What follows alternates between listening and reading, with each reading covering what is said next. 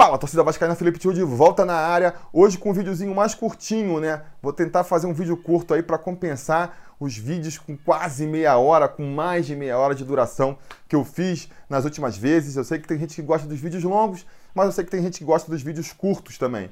Então hoje é um vídeo que é só uma pequena reflexão. A gente comentou aqui no passado a, a questão do Leandro Castan, quando parecia que ele estava saindo do Vasco, né? Saindo forçado, exigindo que o Vasco liberasse ele para o Corinthians, o Corinthians querendo que ele viesse de graça para o seu time. E o que aconteceu depois dali, a gente não tratou mais de maneira própria, né, num vídeo só, foi que o Vasco falou: opa, aí não, garotão, devagar com andor que o Santa de barro, que estou nessa de vai sair de graça, acordo para sair de graça para o Corinthians.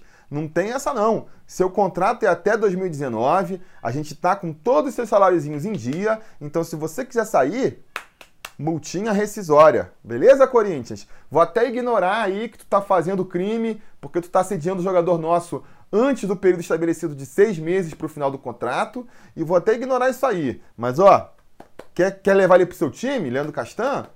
Paga a multinha aqui, amigo, né? Então o Vasco fez essa postura e aí o, o Corinthians, opa, opa, opa, não, que isso, Vasco? Não, não tava falando, não, não tem nada disso. O Leandro Castanho também recuou, né? Falou, ah, as pessoas não sabem, aquela mensagem misteriosa no Instagram, as pessoas não sabem o que está acontecendo. A gente sabe o que estava acontecendo, Leandro Castanho. A gente entendeu muito bem o que estava acontecendo. Você queria ir pro Corinthians aí, que é o clube que você gosta, e queria sair de graça. E aí, o que poderia ser mais uma, uma cena vergonhosa na história do Vasco, acabou servindo aí como exemplo de que acabou a farra. Eu acho que esse incidente aí com o Castan pode servir aí para sinalizar que acabou a bagunça no Vasco da Gama, acabou essa história do jogador vir para o Vasco, aí consegue um brilhareco, vem qualquer outro time do Brasil e tira o jogador do Vasco de graça, como já aconteceu muitas vezes no passado, né, em administrações que foram mais incompetentes, ficavam devendo para jogador, ficavam com dívida com o jogador, e aí, amigo, não tem jeito. Você perde razão, né? Como é que você vai exigir alguma coisa do jogador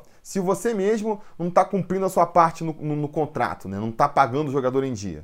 Isso aí você leva para a justiça, qualquer juiz vai liberar o jogador é, dos seus compromissos com o clube. E aí cria-se, cria-se essa imagem no, no mercado do futebol que o Vasco não é um clube sério, que todo jogador está insatisfeito no Vasco e que é só chegar sediando o jogador que você consegue tirar ele do clube sem pagar nada para o Vasco, deixando o Vasco ali lambendo os dedos. Então eu espero que esse incidente aí, por ter sido nacional, até porque envolve o Corinthians, então ganha muita proporção e ganha muito destaque na mídia. Eu espero que esse incidente sirva aí de lição, sirva aí de exemplo para o futuro, tanto para o Vasco quanto para os outros clubes, né? Para o Vasco perceber que se ele não mudar, se ele não andar na linha, pagar salário em dia, fazer muito bem os seus contratos, os outros clubes já vão vir para cima, porque o Vasco já ficou um clube visado, né? E para os outros clubes, espero que passe a percepção de que o Vasco não é mais bagunça, não. A gente está arrumando a casa aqui e acabou essa história de achar que aqui é que nem a casa da mãe Joana, que você entra, pega o que quer, não deixa nada pra gente e vai embora. Acabou essa fase. Eu espero que esse, é, essa confusão com o Nando Castan passe essa mensagem para o mercado e que mais do que isso, né, realmente signifique que o Vasco vai parar de dar esses moles básicos que é ficar perdendo jogador de graça. A gente não está numa situação financeira boa, tem que ficar contando moeda aí para conseguir qualquer reforço, para conseguir pagar salário em dia e tudo mais. Não pode ficar perdendo dinheiro abrindo mão de jogador de graça, que nem já aconteceu algumas vezes no passado, porque ah, tá com salário atrasado, ah, não pagou FGTS, essas confusões que a gente já cansou de ver. Então, espero que em 2019, né, a gente já viu aí a administração do Vasco falando no Vasco Transparente. Vamos falar desse assunto mais para frente aqui no canal. Tá passando uma ideia de que o Vasco financeiramente, administrativamente, no âmbito fiscal, tá mais organizado e não vai dar mais esses moles daqui para frente.